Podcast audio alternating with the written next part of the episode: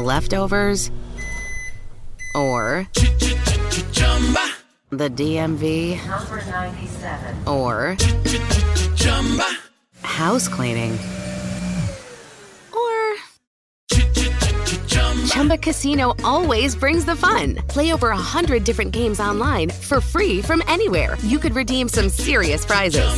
ChumbaCasino.com. Live the Chumba life. No purchase necessary. Void where prohibited by law. T plus terms and conditions apply. See website for details. Texting privacy policy and terms and conditions posted at textplan.us. Texting enrolls for recurring automated text marketing messages. Message and data rates may apply. Reply stop to opt out. The pandemic has been hard on all our kids. New studies show more than one in three children who started school in the pandemic now need intensive reading help. That's right. Millions of kids in kindergarten through third grade in the United States cannot read at grade level. Here's the good news. Your child can be reading in just 30 days, guaranteed, with Hooked on Phonics. Even if your child has been struggling, Hooked on Phonics will teach your child to read in just 30 days, guaranteed. And right now, you can get started for just $1. Text the word grade to 323232 right now. Hooked on Phonics is highly effective and incredibly fun, and everything can be done right from home and in less than 20 minutes a day. For more than 30 years, Hooked on Phonics has been the proven learn to read program that kids love to use. Text grade to 323232 and teach your child to read in just 30 days, guaranteed. Text grade to 323232 right now and get started for just $1. Text grade to 323232 now. Text grade to 323232.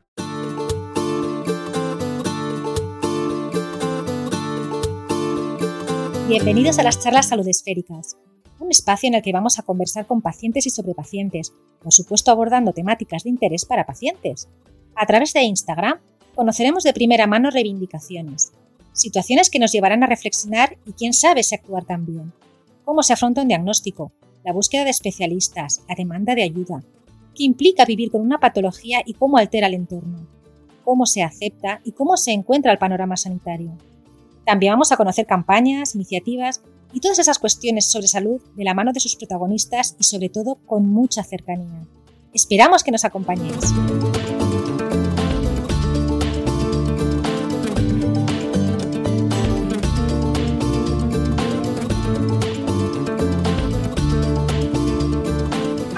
Tardes, Vanessa. Pues yo quería presentaros a Silvia, Silvia Gómez. Eh, si os digo el nombre, a lo mejor así, pues no os dice nada. Si os digo Silvia Espartana 300, pues a lo mejor ya os va sonando ese nick, ¿verdad?, de las redes.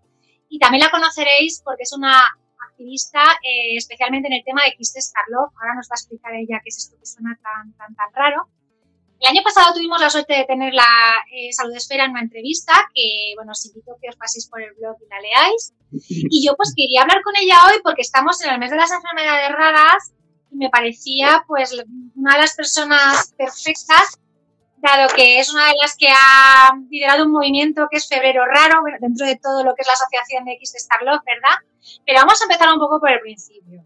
Eh, vamos a ver, Silvia, quiero que nos cuentes un poco quién eres tú y qué es esa dolencia que tú tienes, que son los quistes Karloff, que suenan tan extraños. Yo no los conocía desde que empecé con ese tema del dolor, acercarme a los pacientes que cuentan, pero hasta, hasta ese momento para mí era algo totalmente desconocido y me imagino que para la mayoría de la gente que lo lee también. Así que te dejo hablar a ti, que eres la, experta. Pues totalmente de acuerdo, porque yo en mi vida lo había, lo había oído, esta patología, lógicamente, tenemos más de 7.000 patologías raras, entonces como para, para saber el nombre de, todas. Bueno, pues Silvia es un- una persona, una paciente más, eh, que hace, va a hacer cuatro años en una mesa de quirófano, pues cambió su vida radicalmente. Tras una intervención empecé con dolores, como, si tuviera una lumbalgia. Se me trata de una lumbalgia y los dolores siguen, persisten. Entonces yo decido ir a un médico por privado ya, porque me doy cuenta, yo estaba trabajando de TCAE, lo cual pues algo conoces ¿eh? Sobre dolores y demás. Me doy cuenta que una lumbalgia no te hace perder el control de esfínteres. Eh, pierdo el control de esfínter vesical y, y en alguna ocasión también anal. Entonces, pues bueno, voy, me hacen una resonancia y aparece este nombre extraño, quistes de Tarloff. Pero el traumatólogo que me la manda me dice que eso no da ningún tipo de síntoma. Pues bueno, pues le creo. A ver, él es el que sabe, yo no. Me pauta una medicación, me pauta unas inyecciones que hoy en día están retiradas, que se llaman Incitan. Me quedo bloqueada en la cama por un efecto rebote y yo digo, algo pasa, esto no es una lumbaje. Y empiezo a buscar información sobre esta patología rara. Y digo, es que todo lo que describen en lo que yo estoy mirando vía internet es lo que me está pasando. Digo, ¿y esto no da síntomas? Y ahí empieza la historia de Silvia y Quistes de Tarlo, cómo cambia mi vida, da un giro de 180 grados y cómo empieza mi lucha pues porque se reconozca esta patología. En la gran mayoría de la gente que los tiene no da ningún síntoma, pero en otras personas sí, y hace que nuestra vida dé un giro de 180 grados. Es que además es una sintomatología súper diversa. Hay multitud de... se manifiesta de tantas maneras como pacientes puede haber. Entonces, claro, tiene que haber una complicación a la hora de ir a una consulta médica y explicarle qué es lo que me sucede, ¿no? Tengo todo esto, o sea, ¿Cómo es ese momento, ese periplo de consultas con, especialistas? Porque yo creo que debe ser uno de los principales problemas, ¿no? Que el médico sepa identificar. Porque, claro, cuando estás hablando de incontinencia, estás hablando de dolor, estás hablando de problemas musculares, estás hablando de diversidad de síntomas, ¿cómo encaja todo eso a la hora de ir al médico? Porque habrá pacientes que tarden años y años en obtener un diagnóstico con todo lo que eso implica de retraso. Mira, más o menos para las enfermedades raras, eh, hay una media de diagnóstico de 5 a 7 años. Yo en mi caso no ha sido así, doy las gracias, fueron en unos meses, pero sí hay personas que se tiran muchísimos, muchísimos años. ¿Cuál es el problema? Lo partimos de que es una enfermedad rara y que se ha enseñado a la comunidad médica que esta enfermedad son hallazgos casuales, buscando otra patologías, aparecen en una resonancia magnética y, como se ha enseñado que no da sintomatología, pues tienes que ir peleando con, los médicos, con muchos de ellos, para que vean que en tu cuerpo es que no existe otra cosa más. Entonces, pues empieza el periplo, como tú dices, de especialistas. empezamos por traumatología, eh, vas a rehabilitación, eh, neurología, neurocirugía, que es nuestra, eh, nuestra especialidad de referencia, urología, que es otra de nuestras especialidades de referencia.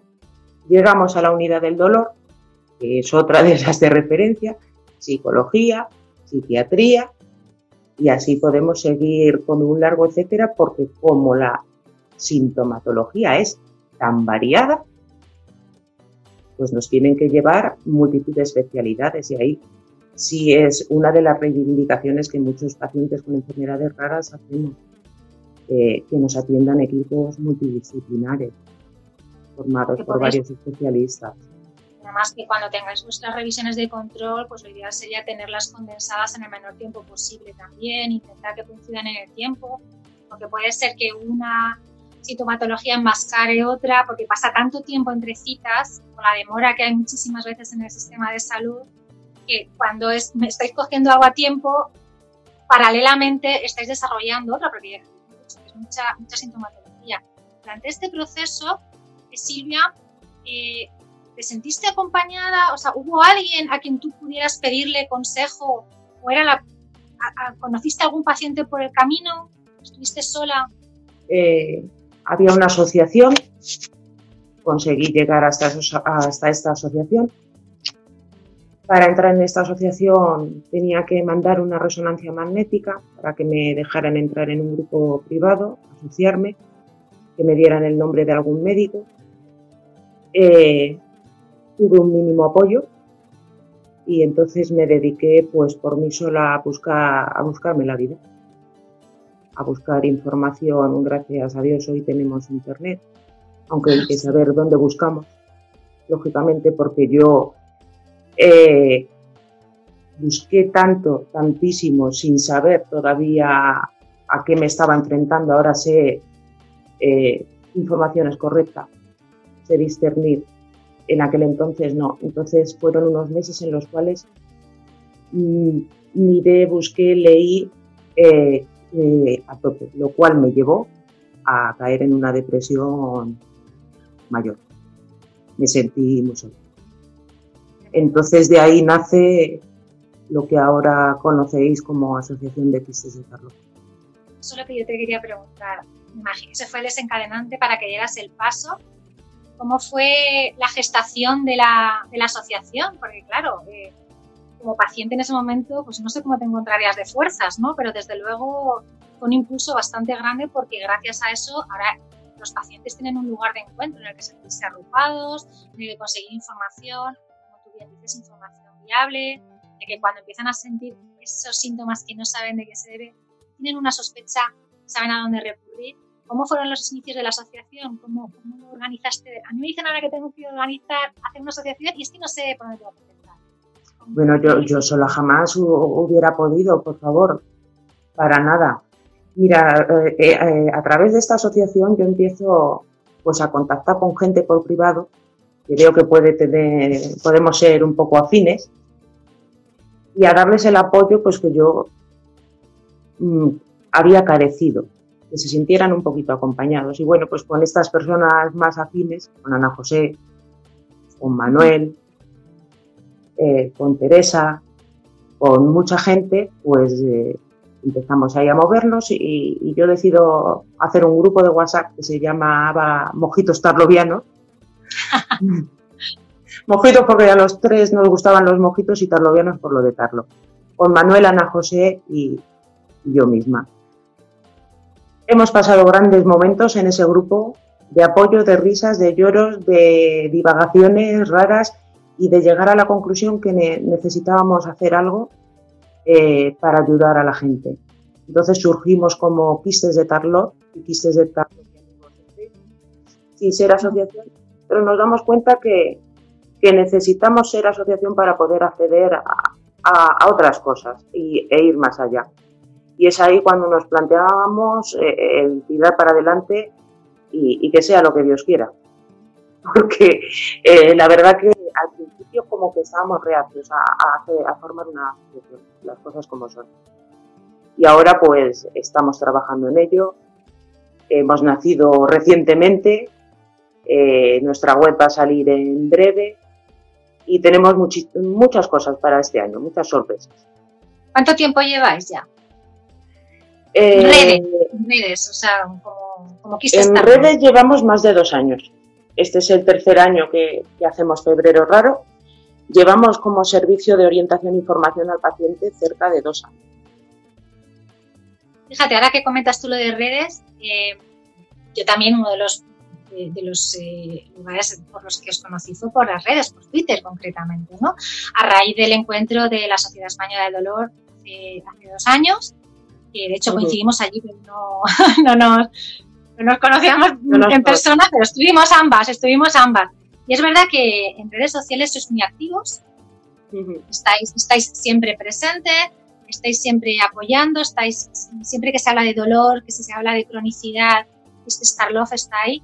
¿Qué os ha aportado, qué te ha aportado a ti las redes sociales a la hora de, bueno, de acompañamiento, de afrontar a todos los niveles? Porque está resultando ser una red de apoyo informal que está sustituyendo, pues bueno, ese acompañamiento que necesitan muchos, los, muchas veces los pacientes que no encuentran pues, en el sistema de, salud, por ejemplo, o en su entorno, porque oye, tu entorno puede entenderte, pero a lo mejor no te puede entender del todo cuando no sabes definirle el dolor que estás sintiendo. Entonces, ¿qué os han aportado las redes a vos? A ti, pues a nosotros, la verdad que las redes sociales eh, para nosotros han sido, fueron un descubrimiento total. Eh, y gracias a la hija de Ana José nos lanzamos a las redes, que nos dio unas clases rápidas. Y para nosotros ha sido fundamental el descubrir plataformas de pacientes, de plataformas de, apoyo, el conocer a tantas personas con patologías raras, con dolor crónico, ese apoyo eh, que nos damos entre todos, eh, esa lucha que llevamos común eh, para que exista un plan nacional del dolor, para que todos los pacientes creo que tenemos derecho, da igual en la zona de España que estemos, a, la sanidad, pero a una sanidad igualitaria, porque una persona que vive en Madrid tiene más opciones que en cuestión de tratamientos que yo que vivo en Palencia, por ejemplo. Entonces, para nosotros las redes eh, ha sido todo un descubrimiento y nos han aportado y es donde nos hemos dado a conocer totalmente muchísimo. Yo creo que diría un 90%.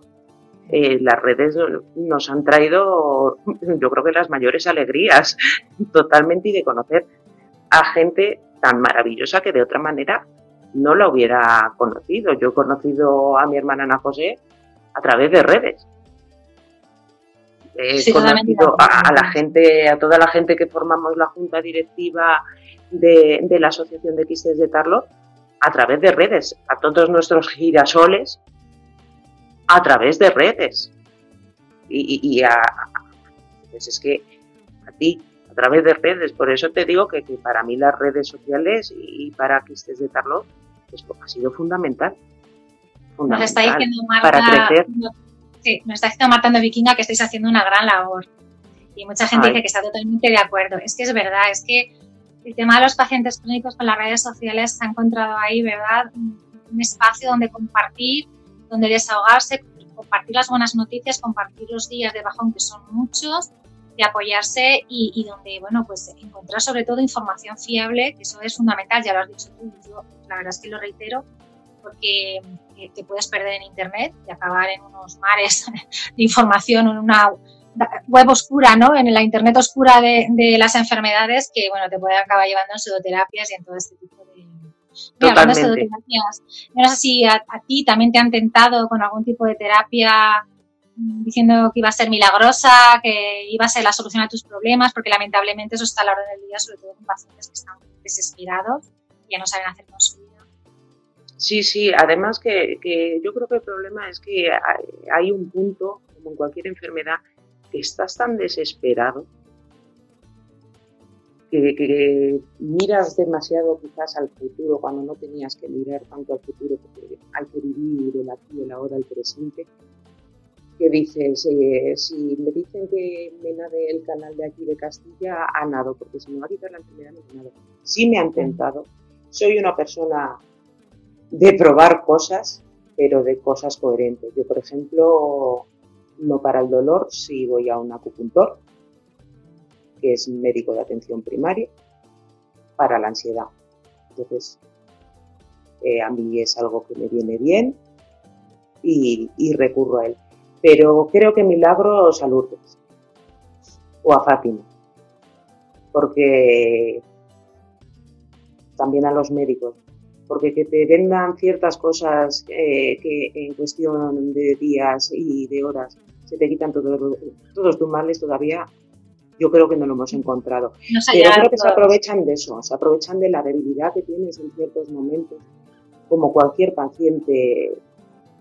Yo, en mi caso, mi cuñada murió de cáncer de mama y le ofrecieron estas curas milagrosas y se lanzó al vacío no sirvió absolutamente de nada, pero dinero te puedo asegurar que gastó muchísimo. Entonces, por eso yo creo que, de todo esto que te venden que es milagroso, a desconfiar. Totalmente. Es terrible. Yo creo que, por eso los grupos de pacientes, en este caso eh, en redes, ¿no? que es, estáis vosotros ahora mismo tenéis mayor presencia, creo que sois tan importantes porque es verdad que cada tratamiento es individualizado. La misma sintomatología, con la misma patología, dos pacientes vais a recibir un tratamiento y aunque sea igual, el efecto va a ser diferente porque cada persona somos distintas y tenemos, pues, somos diferentes.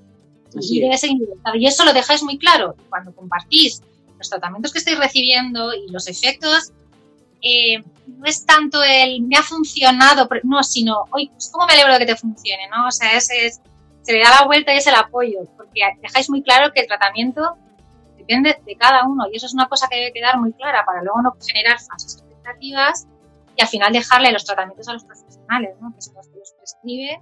Vosotros prescribís otra cosa, que es el, estado anímico, ¿no? es el apoyo, es esa parte complementaria al psicólogo que, que, es tan necesaria y es una de las partes de, de la labor que hacéis tan maravillosa y que yo no sé si sois conscientes vosotros muchas veces de lo importante que es para ese paciente que está empezando sobre todo ese camino del dolor, porque básicamente hablamos de un dolor crónico que va a acompañar durante toda la vida tendrás tus momentos, tendrás tus momentos de tus momentos. ¿Tú cómo te encuentras en este momento a nivel físico? A nivel físico, la verdad que me encuentro bien, me encuentro con fuerza, me encuentro con ganas. Eh, sí es verdad que, el trabajo que hay detrás de Febrero Raro es mucho, el trabajo que se está realizando para hacer la web es mucho y el trabajo para muchas cosas que van a ir saliendo, pues lo mismo. Y yo ahora mismo trabajo, antes no trabajaba, eh, tengo un puesto adaptado a mi situación, estoy incapacitada para ejercer mi profesión habitual. Entonces, pues sí llega un momento que como que tienes cansancio, pero el ver que puedes ayudar, que puedes hacer que, la gente eh, tenga esa información que quizás tú no tuviste, que les puedes calmar esa ansiedad y esa incertidumbre que se vive con un diagnóstico de una enfermedad rara, como cualquier patología. Porque lo primero que te dicen cuando llegas al médico adecuado es que esto no te va a matar, lógicamente, pero vas a vivir con dolor crónico toda tu vida te va a ir discapacitando, si sigue evolucionando. Eh, pues oye, para mí es un periodo, cuando te dan estas noticias, un periodo de duelo, que conlleva esas cinco etapas hasta que tú afrontas y aceptas lo que tienes. Entonces el poder ayudar, el poder calmar, el poder dar información, porque ahora mismo todos sabemos un poco cómo está el tema de la seguridad social, eh, para conseguir una incapacidad se tiene que llegar a juicio casi siempre. Entonces ese apoyo, esa información del tipo de incapacidades que existen, de los pasos que hay que dar, eh, ese apoyo entre iguales, entre girasoles como somos nosotros, eh, creo que es fundamental. A nivel psicológico, para mí es fundamental y creo que, para la gente que los grupos que tenemos de girasoles, eh, quiero pensar que es muy bueno y que, se, estarán agradecidos. Yurenas, gracias a los girasoles mi camino fue más fácil. Es un amor. Nuestra Peña, por favor. Grande, Una de las cosas que acabas de comentar y que yo tenía aquí apuntada era precisamente el tema del certificado de discapacidad. Porque no son pocas las ocasiones en que pues, patologías como la esclerosis hay una lucha constante que supone ir al tribunal médico y recurrir, recurrir, recurrir, recurrir, porque es un dolor que, por las circunstancias que sea, cuesta, cuesta al tribunal médico eh, eh, hacer un certificado.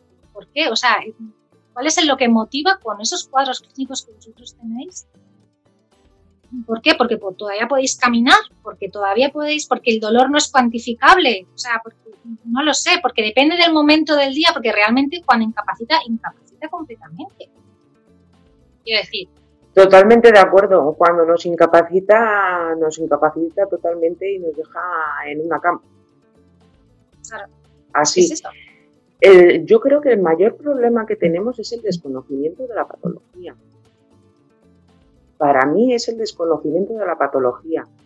Eh, porque, eh, eh, vamos a ver, es una patología que es que no está reconocida a, a ningún nivel. No tenemos un código eh, en el CIE y demás, eh, ahora vamos a aparecer eh, como un trastorno del líquido cefalorraquídeo.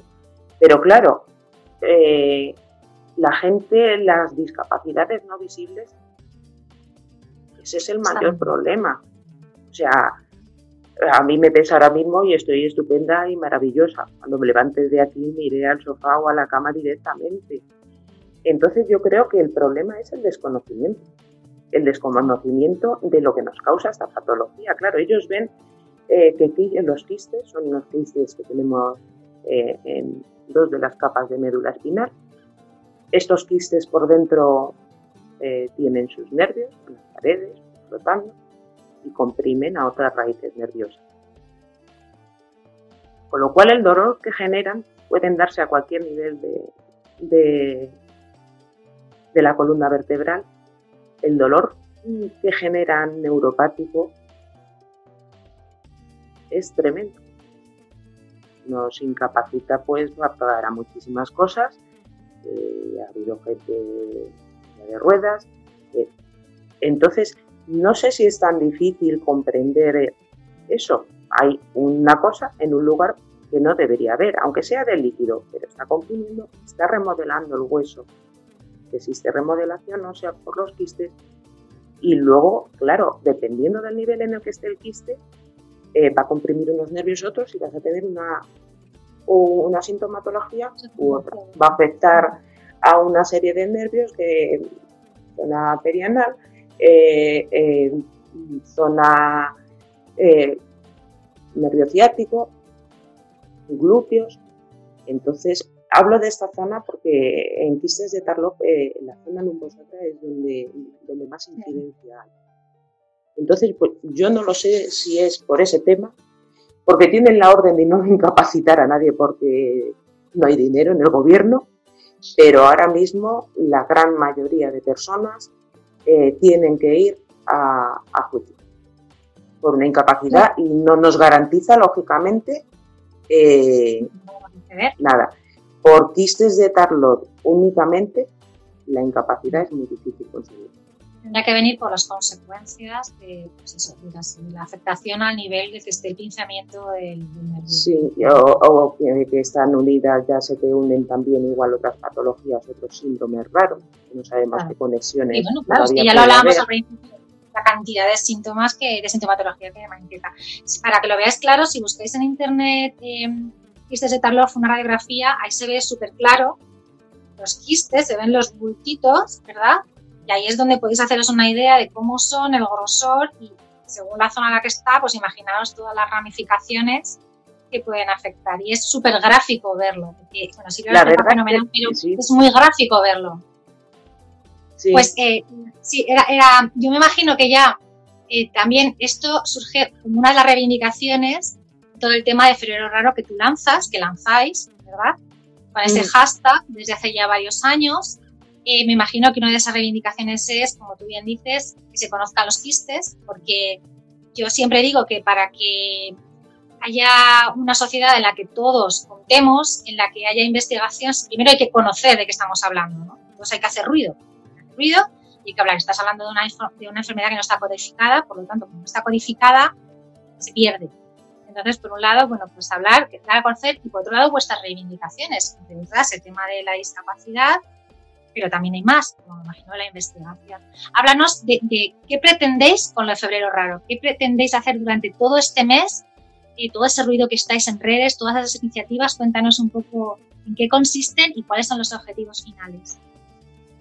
Pues mira, febrero raro surge el primer año que estamos en redes, porque de Tarlojo no tiene un día de visibilización como, como tiene todo. Ahora es que todo tiene un día de visibilización y yo creo que se ha banalizado un poco este tema ya también. Entonces, pues eh, decidimos que como no tenemos un día, pues que vamos a utilizar todo el mes de febrero, ya que el 28 de febrero es el Día de las Enfermedades Raras, entonces nosotros pues, nos apropiamos de todo, de todo el mes. Y empezamos con, el primer año yo lo tuve que dejar porque caigo en una depresión y gracias a, Maite de Danzando sobre el teclado, que estuvo de la mano con Ana José, eh, pues empieza con, con, las fotos, a pedir las fotos y lo que reivindicamos es inversión e investigación en enfermedades raras, básicamente.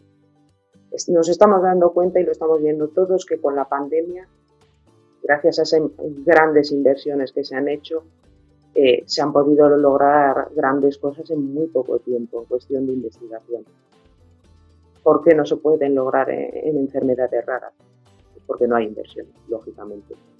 Entonces surge todo este movimiento, al siguiente año el movimiento es mayor y este año el movimiento eh, está siendo enorme, espectacular. Estamos súper agradecidas, eh, emocionadas, parece que soy no Alina Morgan y todo, pero de verdad, gracias, gracias a, todas las personas que, nos estáis ayudando, que, os estáis prestando con esa foto y, a todas las iniciativas de entrevistas, de radio, de que están surgiendo a ti por, por este directo, de verdad, muchísimas gracias. Y, lo que queremos es eso, investigación, saber qué nos está pasando, qué nos pasa en nuestro cuerpo. Eh, es un origen genético, podríamos tener algún tipo de terapia que nos ayude, no paliativa. Eh, las cirugías podrían ir mejor, pues como cualquier otra enfermedad, saber un poco, un poco más de qué, es lo que pasa con ella. Más unidades del dolor. Las unidades de dolor, mira, por ejemplo, es a lo que te iba de, es que tenemos muchos sistemas de salud en un sistema, por comunidades y cada una. Eh, yo llevo sin un tratamiento de una unidad del dolor desde el 23 de diciembre de 2019. Eh, ¿Por qué no tengo acceso a tratamientos como pueden tener en otras comunidades? Eh, si con la pandemia me han llamado de la unidad del dolor, pero todo lo que podían hacer por mí en la unidad del dolor de mi hospital, del CAUPA, que es el hospital universitario de aquí de Palencia, ya lo han hecho. Eh, no me quieren pautar mórficos, yo tampoco los quiero, porque no funcionan en el dolor neuropático de de Carlos. Y llevo esperando una derivación a la unidad de dolor crónico de Valladolid, pues unos 7, 8 meses. Esta última llamada que he tenido me han dicho que no me derivan porque no me van a atender con el tema de la pandemia. ¿Por qué otras personas en otras comunidades pueden tener acceso a más tratamientos que yo en la mía? Es algo que, reivindicamos también y, que todos creo que deberíamos ser igual ante el sistema de salud. El tema del código postal con los recursos es que no, no, no es de recibo en estos casos. Puede depender de la en la que vivas porque ya de base es una injusticia. O sea, todos los pacientes son igual de, importantes, todos necesitan un tratamiento y no puede depender de, ese código postal de esa provincia, ¿no? de, esa La verdad es que es, un tema complejo que es recurrente en todas las patologías que van asociadas a, un dolor crónico, ¿verdad?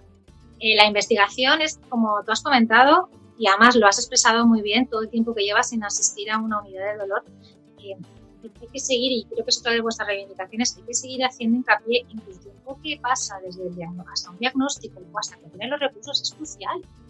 Porque los pacientes empeoran, no quieren tratamientos adecuados, reciben tratamientos que no son buenos, que no son adecuados para su patología.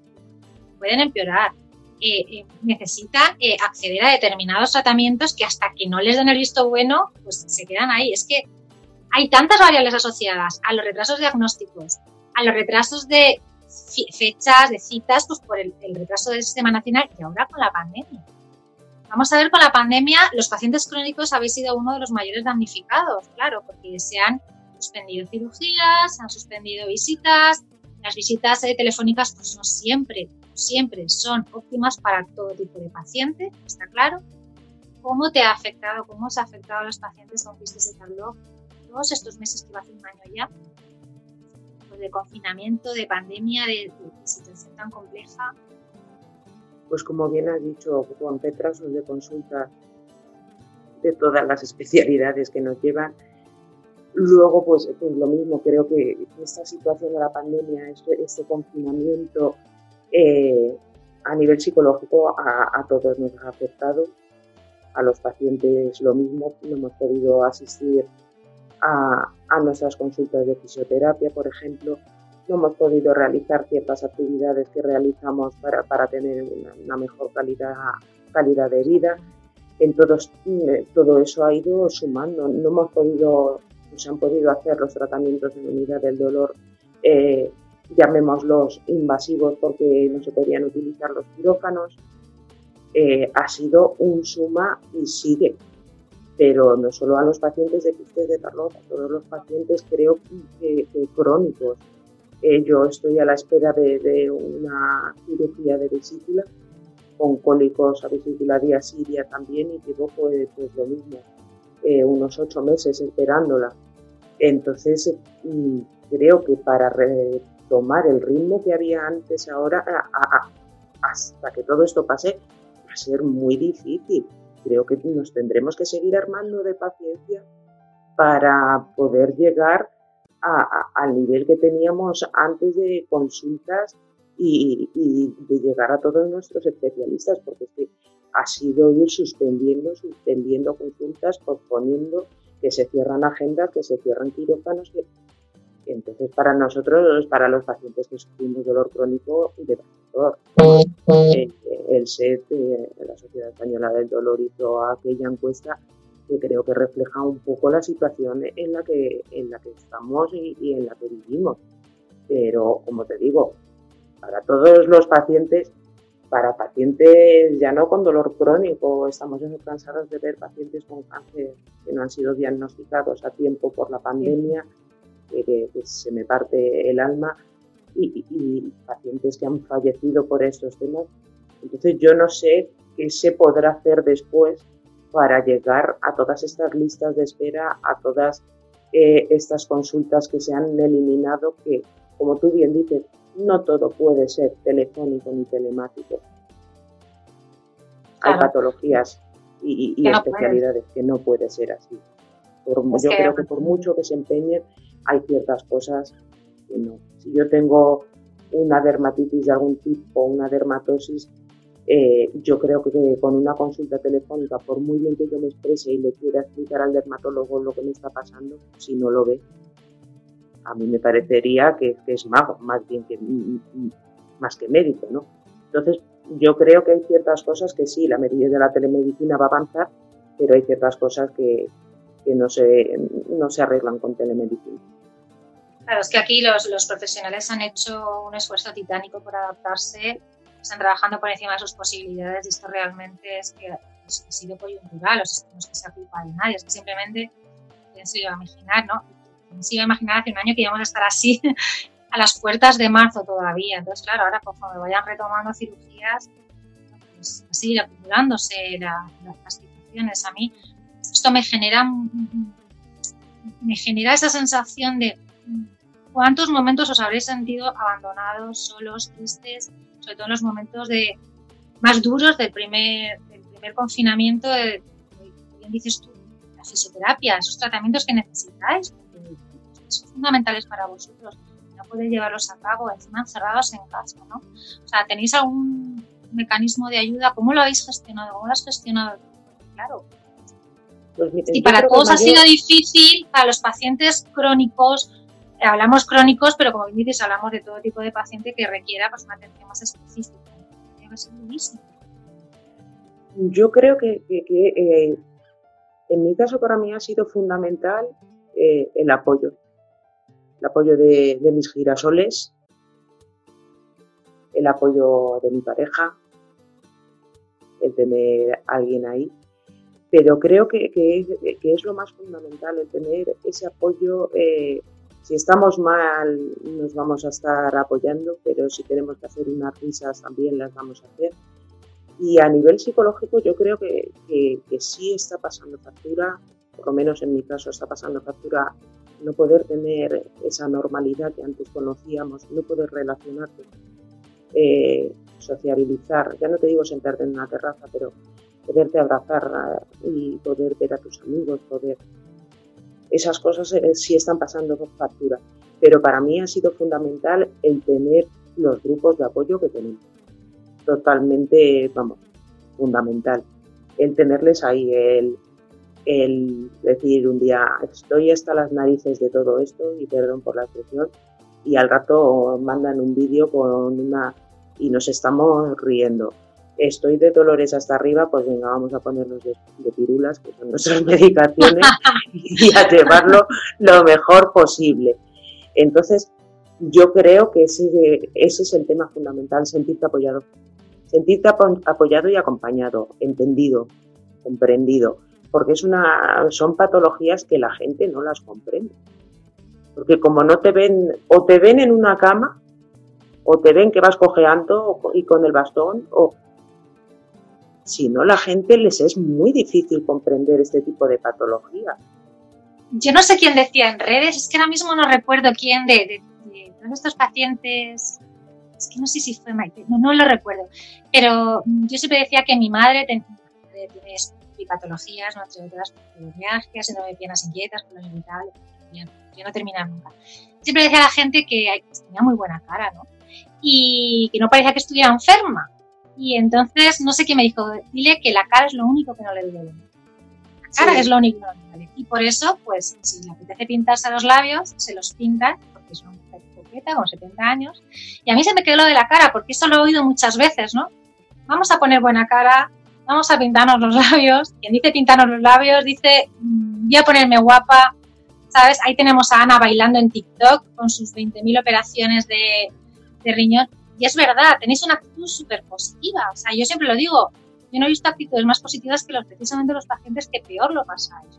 Y eso se transmite cuando entráis, cuando, yo os invito a que entréis en, en, en y entréis en pacientes que cuentan y entréis en todas estas cuentas y veréis cómo, mmm, aparte de, de, compartir un día de bajón y compartir los síntomas, porque eso no se enmascara, eso no se endulza, no se endulza, es lo que hay. Pues ahí me duele esto, hoy estoy tirado por... Pero cómo, se, cómo transmitís ese apoyo que traspasa las redes, de verdad. Y eso creo que es lo, lo, lo, maravilloso que hacen las redes hoy por hoy, tanto que se demonizan por otro lado, pero lo maravilloso que tienen las cuentas de pacientes que a mí no dejan de sorprenderme ningún día todos los movimientos que van surgiendo, porque es que constantemente hay algo nuevo, hay, hay algo. Entonces, yo desde luego es felicitaros, porque que consigáis que los demás nos involucremos en esas campañas, es porque estáis lanzando el mensaje muy bien estáis consiguiendo sensibilizar al espectador que no está sufriendo esa patología, pero que consigue empatizar con eso. Yo quería mmm, invitarte, Silvia, que compartieras las reivindicaciones. Si tuvieras delante a, a, la persona que tomara esas decisiones finales, que hoy por hoy no hay ninguna persona que las tome, porque ya sabemos cómo funciona esto, pero si tuvieras delante a esa persona que toma las decisiones, reivindicaciones, que vamos a hacer una especie de resumen de todo lo que has dicho, que es súper importante, ¿qué le dirías? Pues lo primero, lo que, lo que he repetido, inversión e investigación en enfermedades raras. Lo segundo, demandar e, esos equipos multidisciplinares que, que, atiendan a, los pacientes. Tercero, que no nos compliquen tanto la vida para conseguir que si en el caso de España tenemos un CESUR especialista en quistes de Tarlop, que no exista esta burocracia que lleva años intentar llegar a ese tesoro. Eh, desde está es una de las cosas que, vamos a intentar hacer, el doctor que más pacientes lleva de XS estando, ese hospital se convierta en CESUR. Pero si lo convertimos en CESUR, pero un paciente tarda por la burocracia cuatro años en llegar allí, como tenemos un caso, por favor, creo que podemos acortar esto, esto un poco más que no se pueden dar esos plazos en pacientes que sufrimos dolor crónico. No. A la no, gente que no lo sabe, perdóname, ¿qué es CESUR? Eh, CESUR pues es un centro de referencia en algún tipo de enfermedad. A través de un trámite que se llama SIFO, pues eh, se intenta llegar a, a, a, ese CESUR, a ese centro de referencia. Pero la burocracia que existe detrás de todo esto es bastante grande. Y no nos lo ponen fácil los especialistas para trasladar de una comunidad a otra, a un, a, a un centro futuro. La verdad que no. Yo no sé si es que se sentirán como que mm, ellos no saben de esta patología, se sienten inferiores. Pero si usted no conoce esta patología y existe un centro de referencia estatal en España, ¿por qué no puede enviar a ese paciente? Creo que es así de simple y que esa burocracia nos, nos lo ponga todo un poquito más, más fácil, no realizar tantísimos trámites como, como hay que hacer. Esa, y luego la igualdad entre comunidades, lo que hemos hablado antes, creo que es algo también fundamental que todos los pacientes tengamos los mismos derechos.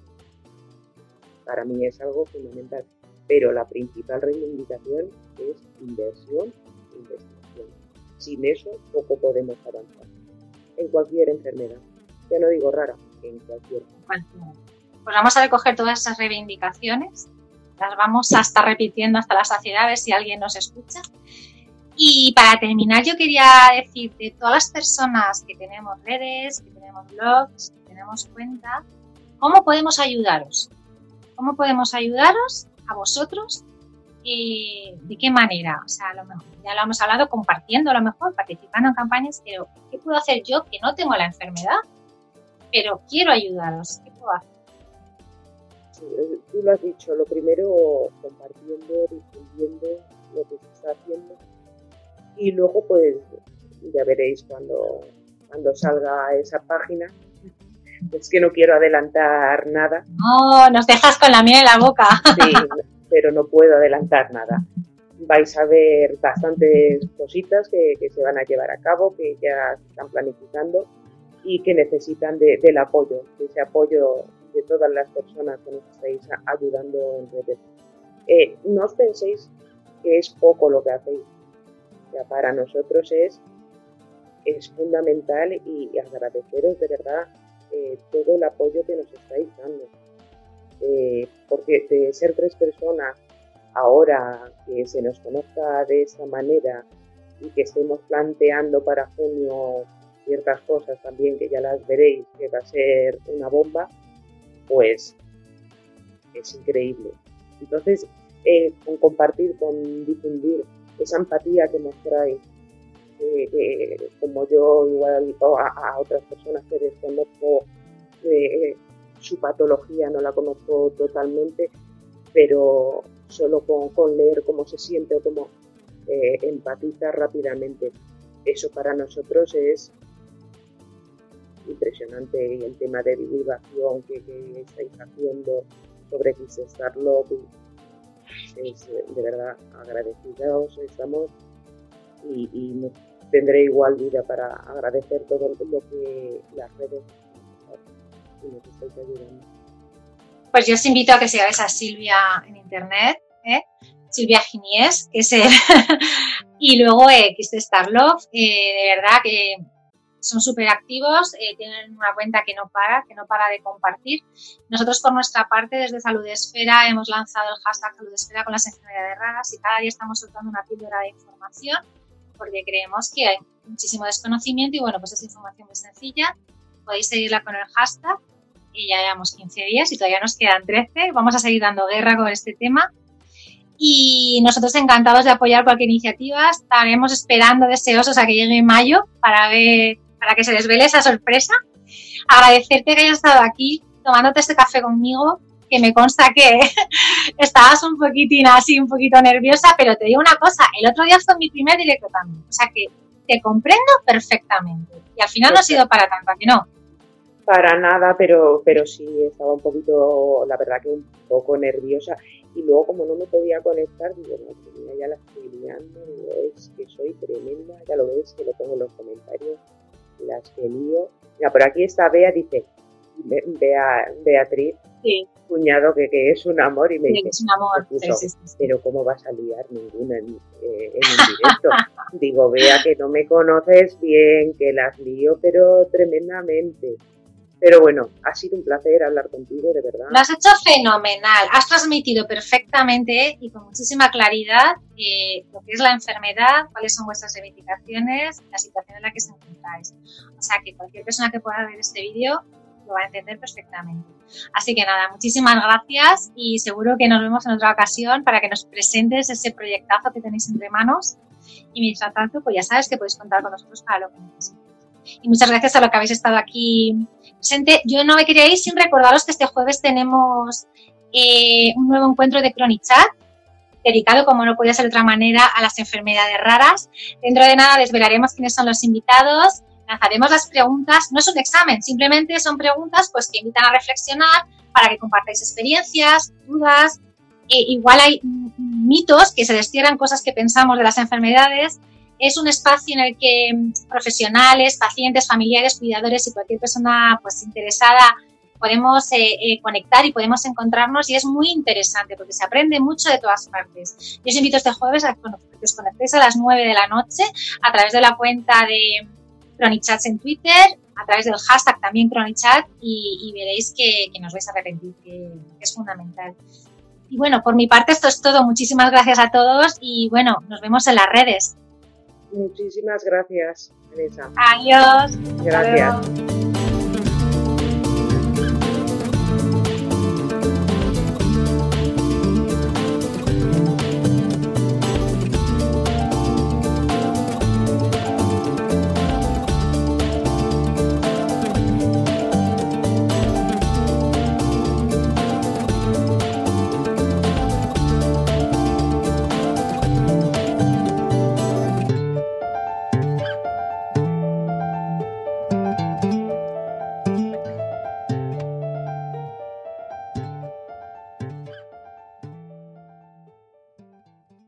Leftovers, or